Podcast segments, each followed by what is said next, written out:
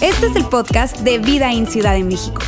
Nos alegra poder acompañarte durante los siguientes minutos con un contenido relevante, útil y práctico.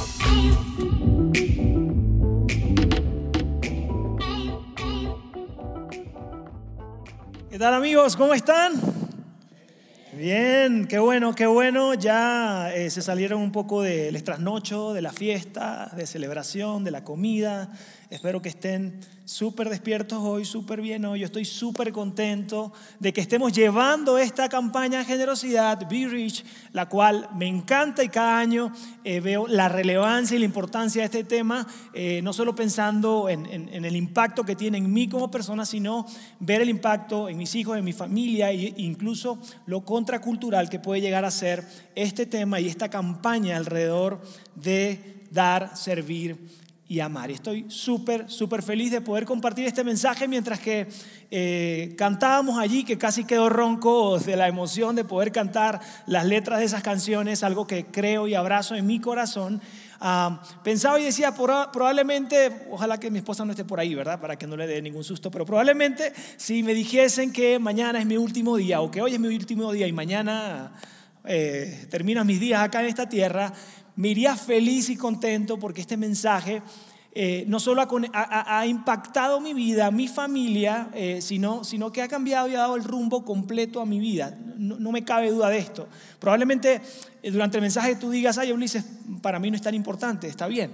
No quería dejar de decírtelo. Para mí ha sido un antes y un después. Hoy en día mi vida totalmente está dedicada a, lo que, de lo que se trata este tema y justamente esta campaña además.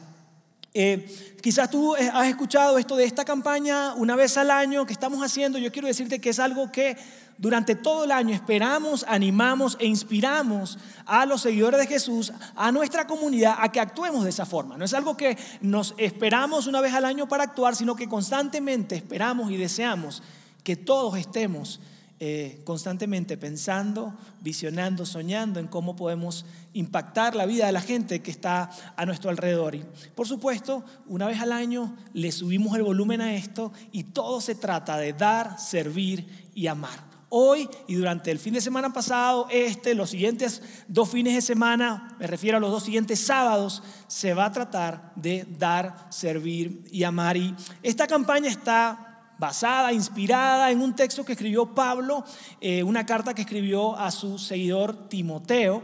Y vas a ver en pantalla, primera de Timoteo 6, 17 al 18, él dice lo siguiente, Pablo le escribe, enséñales a los ricos de este mundo, mándales que hagan el bien, que sean ricos en buenas obras, generosos y dispuestos a compartir lo que tienen. Y quizás tú escuchas la palabra rico, si tú dices, ok, Ulises, entonces yo zafo, ¿verdad? No soy rico. Yo quiero decirte algo, por supuesto que eres rico.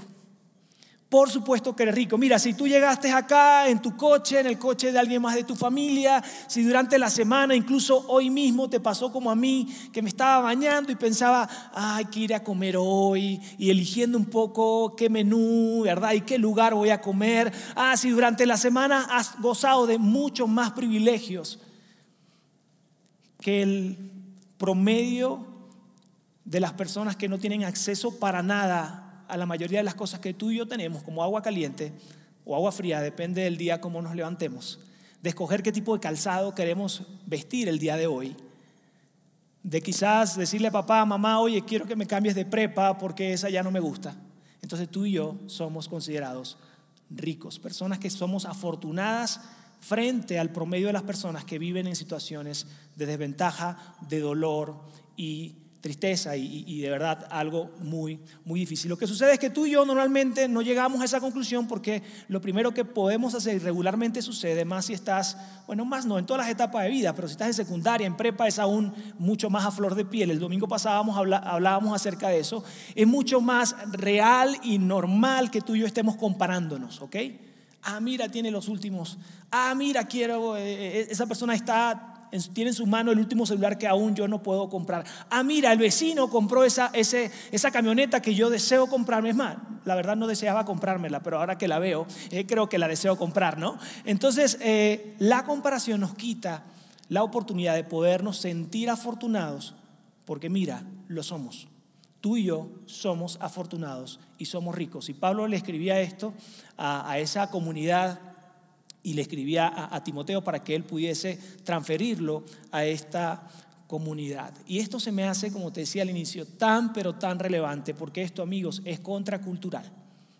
Esto es contracultural. Normalmente tú y yo estamos pensando en nosotros, en lo último que queremos vestir, tener, en nosotros, en nuestro propio imperio, en nuestro propio reino, en nuestros propios gustos, en dónde me siento bien yo, en qué lugar me gusta ir porque ahí me hacen sentir bien, en el que no, mejor ya no voy. Y regularmente tenemos un corazón, un pensamiento un poco y un tanto egoísta, y eso es del ser humano, es de, es de todos. Y es por eso que este mensaje es tan importante que sigamos haciéndolo no solo de forma anual, sino que tú y yo podamos vivir dando, sirviendo y amando como Jesús lo hizo. Pablo, quien escribe esta carta y, la siguiente de la cual te voy a estar hablando, es un hombre increíble, es alguien que tuvo eh, la asignación de viajar por todos los alrededores del mar Mediterráneo para hablarle a personas que no conocían de Jesús, que quizás de oído habían escuchado algo por ahí de Jesús y de entregar este mensaje. Fue tanta la pasión que Pablo entregó en su tarea que eh, decidió morir justamente por ese mensaje y que sufrió no como tú y yo que, oye, se me acabó este perfume, ahora qué voy a hacer. Oye, no puede... No, no, no. Sufrió, sufrió, sufrió, sufrió por entregar este mensaje. Entregó su vida completa a este mensaje. La oportunidad que tú y yo tenemos de estar acá y escuchar esto fue justamente por el trabajo de Pablo y unas cuantas personas más, discípulos de Jesús, que llevaron este mensaje y que entregaron su vida y salieron del área de confort, dejaron de ver por sí mismos para entregar el mensaje de Jesús. Y yo quiero leerte una carta, una carta que escribió Pablo a la iglesia en Filipos, que fue una ciudad donde él fue eh, y plantó esta primera iglesia en, en Europa con un grupo de amigos y fue de verdad bastante influyente. Me encanta porque empecé a investigar un poco alrededor de esto y habla que Filipenses es una carta que habla un poco más de carácter, de conducta que de teología.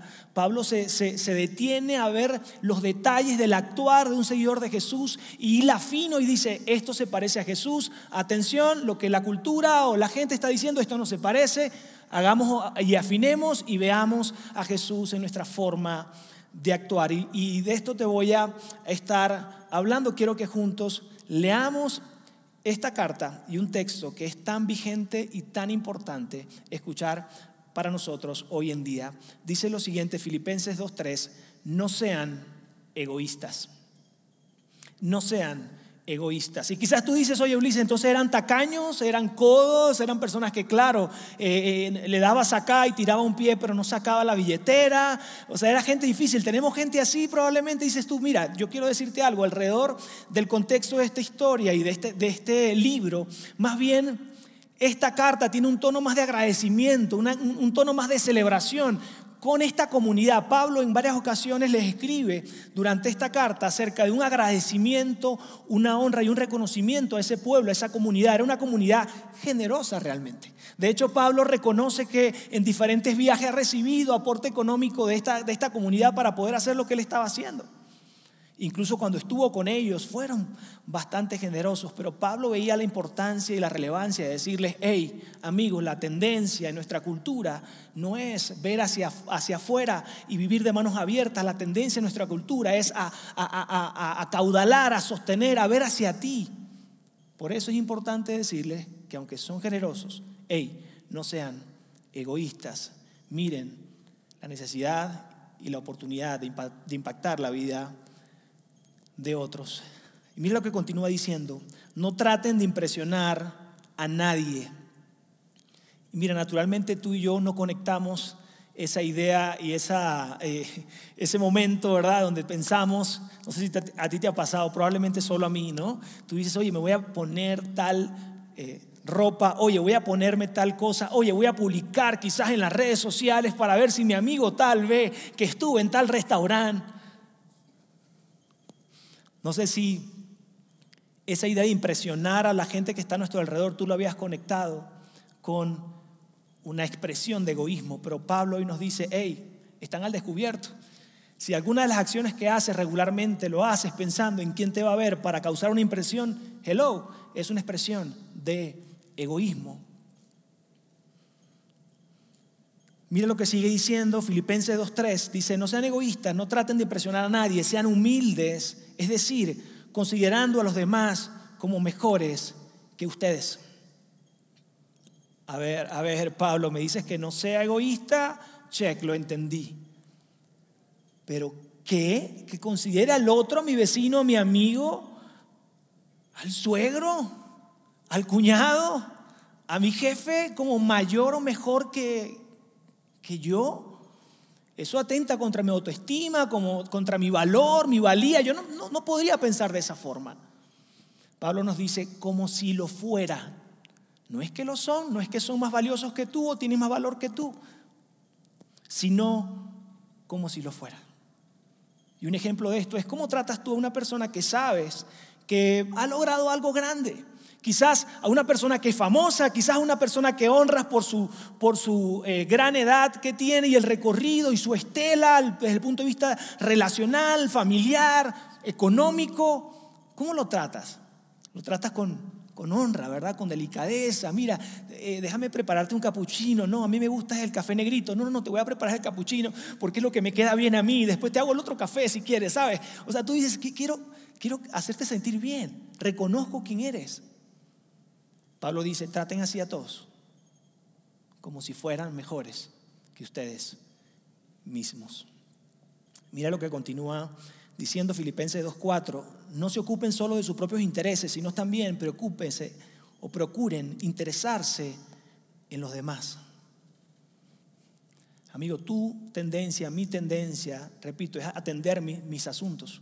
Y no es que esté del, todo mal, tú y yo podemos tener metas, soñamos, tenemos un panorama y metas a tres años, a cinco años, pensamos en los estudios de nuestros hijos, por supuesto, eso es parte de la vida, pero nuestra tendencia es mirar tanto hacia adentro y, hasta, y para nuestros beneficios que nos olvidamos de la gente a nuestro alrededor. Nos olvidamos que también es necesario y suficiente para actuar como un seguidor de Jesús, el mirar a la gente a tu alrededor y decir, oye, ¿en qué te puedo ayudar? ¿Cómo te sientes? ¿Estás bien? Y mucho más si conoces su situación. ¿Puedo ayudarte en algo? ¿Sabes que cuentas conmigo? O si ya de plano sabes cómo está su situación, llegar a la puerta y darle una sorpresa y extender generosidad a esa persona.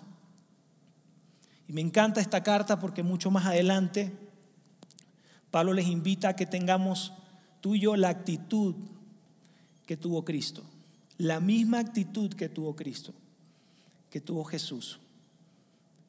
Cada vez que leo esta parte de la historia y leo este texto, golpea mi corazón porque es tan contrario a lo que tú y yo como seres humanos vivimos, pensamos naturalmente y quiero que juntos leamos esto, Filipenses 2.6.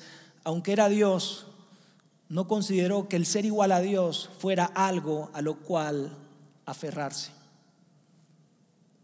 Aún sabiendo quién era, aún sabiendo que era el Hijo de Dios con toda la autoridad, con toda la sabiduría, con toda la investidura, no consideró esos eh, privilegios divinos como algo al cual aferrarse, decir, ¿sabes qué? Aquí estoy, ¿dónde está mi trono? A ver, todos vengan y sírvanme, a ver, todos eh, caminen, ¿verdad? Con pincitas, háblenme con pincitas, porque no me pueden, de alguna manera tienen que honrarme de todo, en todo momento.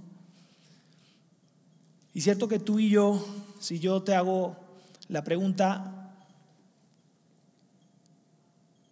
¿cuántas veces has estado aferrado a algo material o relacionalmente?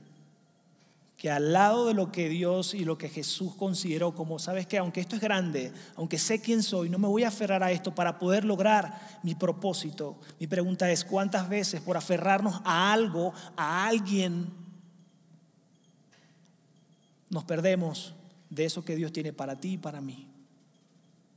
Nos aferramos y, he visto personas llorar porque le cayó una mancha a la playera eh, preferida. He visto a alguien, eh, a personas eh, luchando y peleando. ¿Por qué te pusiste? ¿Qué me, da? me dañaste? Ah.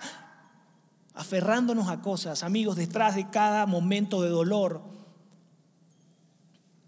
hay un algo por el cual estás quedándote aferrado Y en vez de caminar con manos abiertas, estás caminando con manos cerradas, aferrado al estatus, aferrado al puesto de trabajo, aferrado a una relación, aferrado a algo. Y aquí tenemos a Jesús diciendo a ti y a mí, la mejor manera de vivir es vivir con las manos abiertas. La mejor manera de vivir es vivir con las manos abiertas. Y esto me hizo recordar cuando hace no sé, un, un, par de meses hablaba con mi esposa, ya sabes, tenemos un hijo de 13 años, una niña de 10 años y pensando un poco de ah, mira, este, van a estar con nosotros después, hasta después de la universidad, o, hay oportunidades como tenemos familia y amigos en otras ciudades, mandarlo a otra ciudad que pueda estudiar y todo esto, y alrededor de esto siempre, saben, soñando y, buscando lo mejor para nuestros hijos, justo, qué es lo mejor para ellos, que es una primera pregunta a responder. Y cuando conversábamos y, evaluábamos los diferentes panoramas, recuerdo decirle a mi esposa, ¿sabes qué? Hay tanto por hacer todavía. Hay tanto por modelar a nuestros hijos, hay tanto por seguir enseñando, hay tanto por seguir animando, inspirando a que hagan. Y una de las cosas que resonaba en mi corazón es, no quiero, y tú tampoco quieres, que nuestros hijos escuchen y sean impactados por, por otras influencias de esta cultura que los lleven a obtener, obtener, lograr, lograr, lograr. Yo, yo, yo, yo. Sara le decía, no es algo que lo ves en todos lados. Necesitamos hacer aún un mejor trabajo antes de exponer a nuestros hijos a otras influencias. Porque no es así en nuestra cultura. Jesús, por eso es tan importante y tan relevante lo que Pablo dijo y hoy es tan importante y relevante vivir con manos abiertas como Jesús lo hizo. Mira lo que continúa diciendo. En cambio, renunció a sus privilegios divinos y repito, tú y yo, ¿cuántas veces ha visto a alguien enojado enseñando su tarjeta de crédito diciendo, a mí me dijeron que esta tarjeta me daba un lugar, a mí me dijeron que yo tenía tal privilegio, discutiendo, anhelando esos privilegios, esos lugares de renombre, a través de una membresía, de una tarjeta, a través de algo? Mientras que Jesús vivía queriendo soltar y despojado, tú y yo, con nuestra naturaleza y nuestra cultura, queremos vivir aferrándonos a privilegios, anhelando ser el primero y no el segundo o el tercero. No saben cuántas conversaciones hemos tenido de alguna manera en, lo largo de mi vida ministerial, o sea, de servir a Jesús en la iglesia. Y una de las preguntas es, ¿y, y cuándo tú vas a ser el primero? Hello, ¿de qué se trata? Pero cuántas veces anhelamos eso, el primer puesto, la primer, el primer reconocimiento. Por eso ahora todos quieren ser emprendedor porque tú no quieres ahora que nadie te diga qué vas a hacer con tu tiempo, con tus recursos y estar tú montado en tu, en tu asunto, que no está mal. Me encanta porque Jesús soltando privilegios y nosotros regularmente buscando aferrarnos a ese tipo de cosas. Y continúa diciendo, adoptó la humilde posición de un esclavo y nació como un ser humano.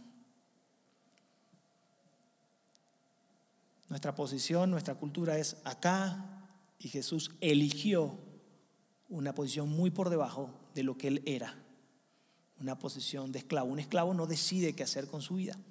Un esclavo no elige qué relaciones tener. Un esclavo no elige qué horario de trabajo tener, a qué dedicar su vida. Un esclavo solo obedece la orden de su amo. Y Jesús decidió humillarse y tomar una posición mucho más baja. Y mira lo que continúa diciendo, cuando apareció en forma de hombre, se humilló a sí mismo en obediencia a Dios y murió en una cruz como morirían o como morían, perdón, los criminales en ese entonces. Amigos, el mejor hombre que ha existido y que ha tocado la tierra murió de la peor manera que existía en ese tiempo, en base a su propia elección.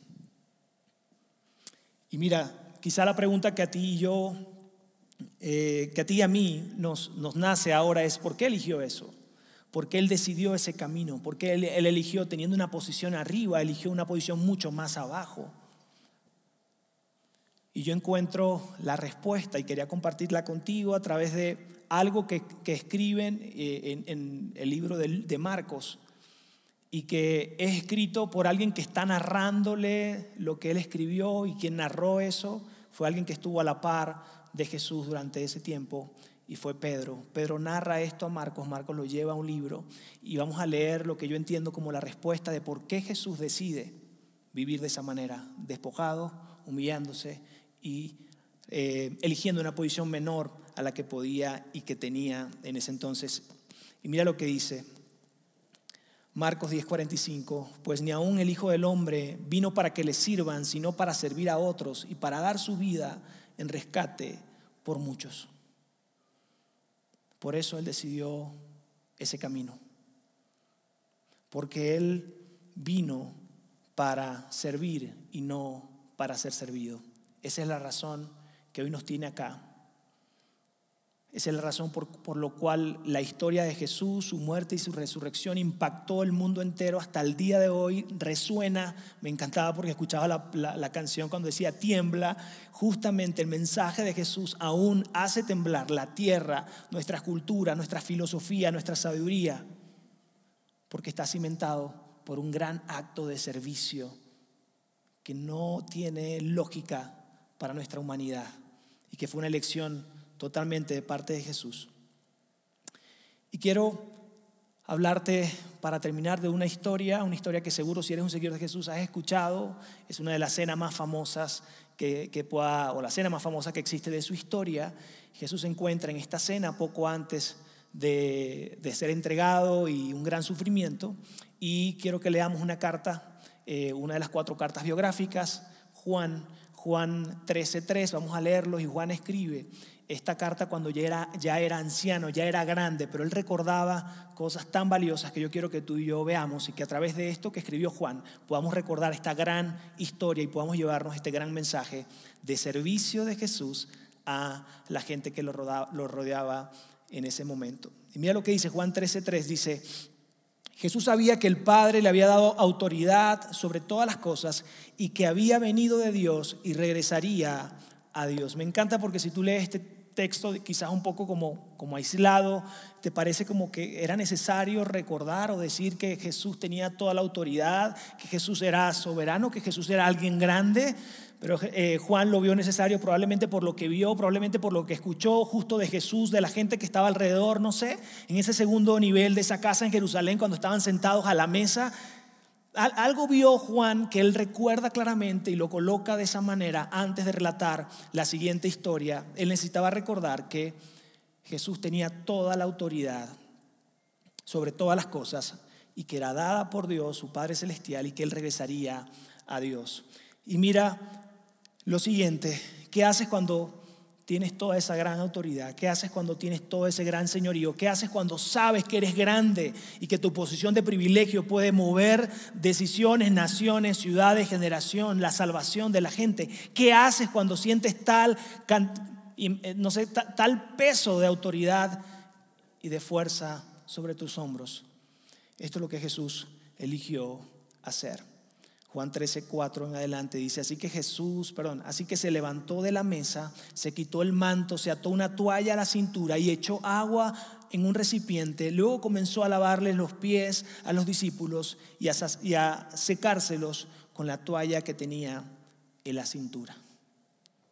Esto es impresionante, amigos. Esto es impresionante porque aún si, si yo lo, lo hago ahorita me daría un poquito de... no por algunos pies, ¿verdad? Ay, no sé esto, aquello, pero en aquel entonces era muy diferente. Culturalmente en aquel entonces la gente andaba en sandalias, no había carretera, había mucho polvo y se solía culturalmente cuando llegabas a una casa, ¿verdad? Alguien de esa casa, si era una casa humilde, el mismo dueño de la casa te lavaba los pies. Era algo cultural. Pero si eras alguien rico, alguien con privilegios, la persona de menor jerarquía era quien lavaba los pies a esa persona que llegaba. Y Jesús decide lavarle los pies a sus discípulos.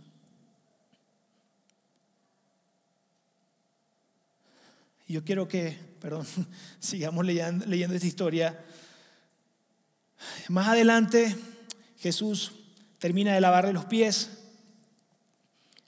Todos estaban impresionados, de hecho hay una gran conversación alrededor de un Pedro que dice, yo no me voy a dejar lavar los pies, ya sabes, ahí siempre hay alguien aventado, probablemente regio o venezolano, quizás, no sé, ah, a ver, ¿cómo? Ya va, pero si yo soy menor que tú, Jesús, déjame tranquilo, si no te lavo los pies no vas a tener parte de esto que, que estoy haciendo. Ah, bueno, ok, entonces sí, lávame los pies, ya sabes. E, era, difícil para ellos incluso dejarse servir por Jesús después de ver quién era y entender el poder que él tenía ahí. Quiero leerte en adelante, dice, ¿Entienden lo que acabo de hacer? ¿Entienden lo que acabo de hacer? Por supuesto, muchos de ellos no entendían lo que él acababa de hacer, porque culturalmente no era normal, era contracultural y Jesús estaba enseñando algo, un mensaje increíble. Yo quiero que nos detengamos en esto. Antes, justo en ese momento de la cena, estábamos a, días, a pocos de que Él fuera entregado, sufrir e irse de la tierra, eh, para luego al tercer día resucitar después de su muerte.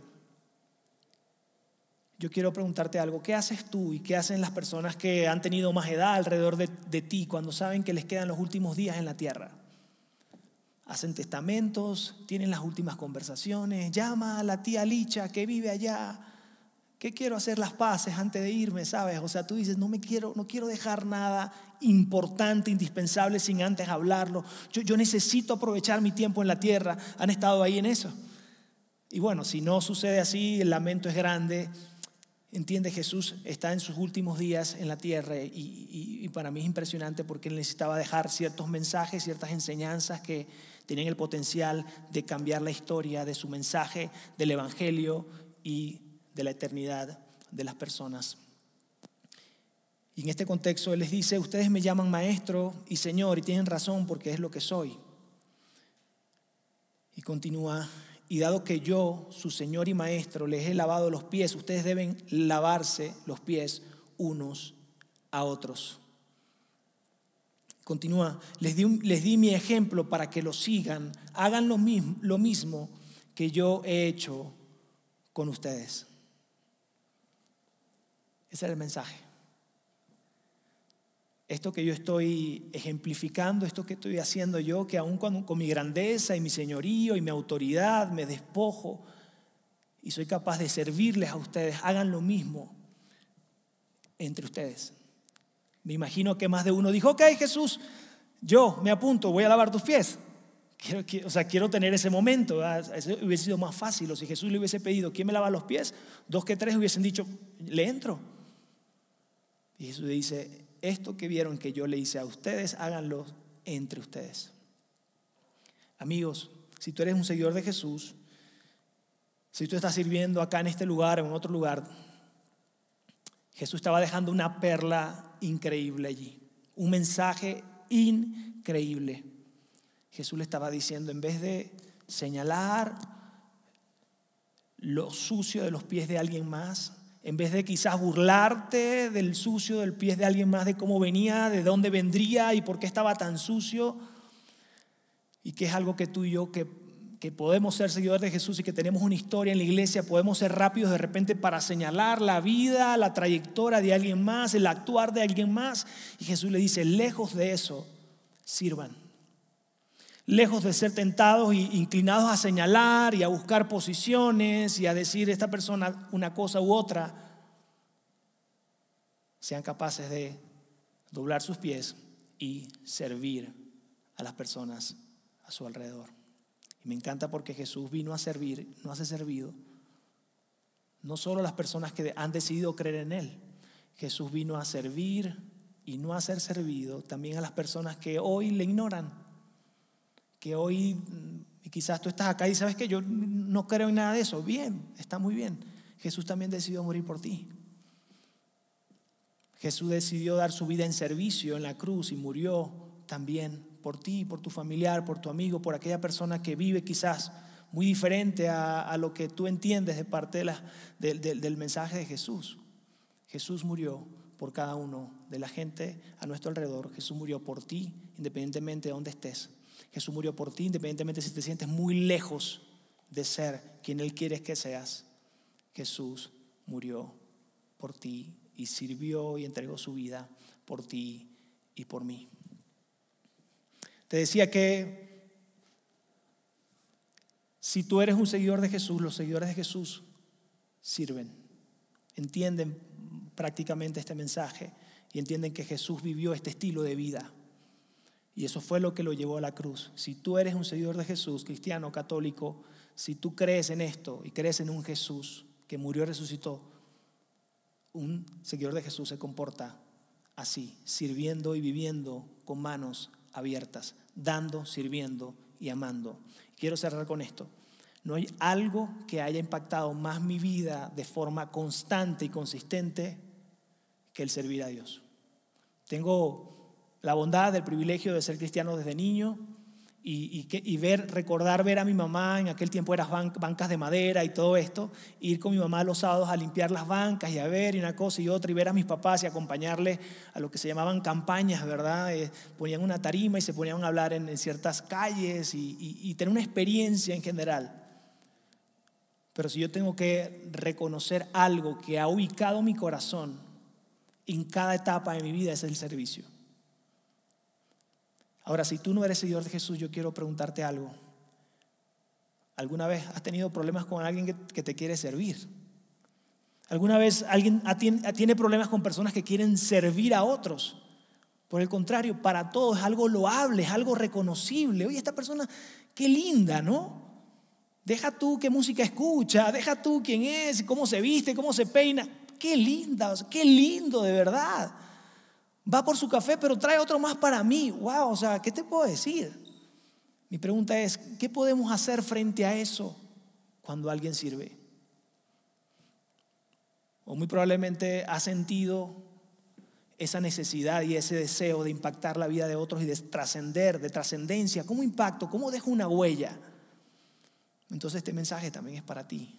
A través de tu servicio desinteresado, de vivir de manos abiertas, puedes impactar la vida de las personas que están a tu alrededor. Como Vida en Ciudad de México hemos elegido a una eh, organización que hace un gran trabajo, un extraordinario trabajo y creamos alianzas estratégicas, quiere decir alianzas y nos unimos a su gran tarea, conocemos qué hacen, conocemos su impacto y en el largo tiempo les acompañamos. ¿Para qué? Para habilitarlos, para apoyarles a que ese impacto sea cada vez mayor. Y te hablo de Comedores de Amor. Es una organización que entrega 100 platillos de comida, más de 100 platillos de comida a, niños y adolescentes, repito, que no tienen el privilegio que tú y yo tenemos a la hora de poder alimentarnos y elegir qué comer.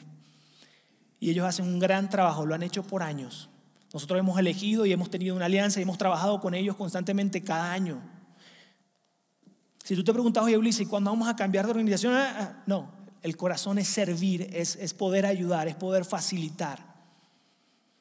Y es parte también de la estrategia. Es una organización que conocemos, que sabemos el bien que hacen y por eso a mí me encantaría hoy desafiarlos a cada uno de ustedes a que puedan movilizarse y apartar un bloque de su tiempo y vayamos a servir a, esas instalaciones. Tenemos dos fechas, sábado 23 de septiembre, sábado 30 de septiembre a las 9 de la mañana. Es un gran momento para que tú y yo, como comunidad, como seguidores de Jesús, nos movilicemos a servir. Vamos a hacer una labor un poco de pintura, limpieza, algunos van a estar en cocina, pero tenemos la gran oportunidad de poder impactar la vida de más de 100 niños y de hacerles saber que tienen un Padre Celestial que les ama, que siguen estando en el corazón de su Padre Celestial. Tú y yo tenemos la oportunidad de hacer esto. A veces es mucho más, más fácil dar dinero y ya, y que no toque mi agenda, me aferro a mi agenda, mi calendario, ya va, yo, yo no puedo, yo, director, yo, gerente, yo, no, no, olvídate. A veces es incluso un poco más fácil, pero apartar un bloque de tu tiempo, despojarte y despojarnos para servir, pintar, probablemente sí estar de rodillas limpiando. No todos lo hacen. Voy a pedirle a los voluntarios que pasen al frente. Lo que va a pasar a continuación es que vamos a tener tres mesitas acá enfrente. Después de la oración que voy a hacer, tú vas a tener la oportunidad de pasar al frente, registrarte eh, ninguna de ellas ofrece algún beneficio diferente, solamente apúntate ya en la fila donde esté más corta, ¿verdad? Y puedas apuntarte. Sábado 23, sábado 30 de septiembre es momento de comunidad, de como comunidad, dar, servir y amar a nuestra ciudad y a esta organización. Acompáñame a orar y luego pasan al frente. ¿Están listos? Vamos a orar. Dios, te damos gracias. Gracias por esto que has entregado en nuestra, en nuestra mente, en nuestro corazón. Gracias por este mensaje que viene a recordarnos la clase de vida que vale la pena vivir. Gracias por eh, traer esa reflexión y ese recuerdo de que tú decidiste servir y no, y no ser servido. Y tú nos llamas a nosotros a actuar de la misma manera. Utiliza la vida de cada uno de nosotros, la influencia que podamos tener, el contexto en el cual vivimos y que podamos vivir de manos abiertas, dando, sirviendo y amando a la gente a nuestro alrededor. Y cuando pregunten por qué lo hacemos, podamos decir, porque eso hace un seguidor de Jesús. Se humilla, es humilde, es capaz de soltar para poder amar y bendecir a la gente a su alrededor. Te damos gracias en el nombre de Jesús. Amén y amén.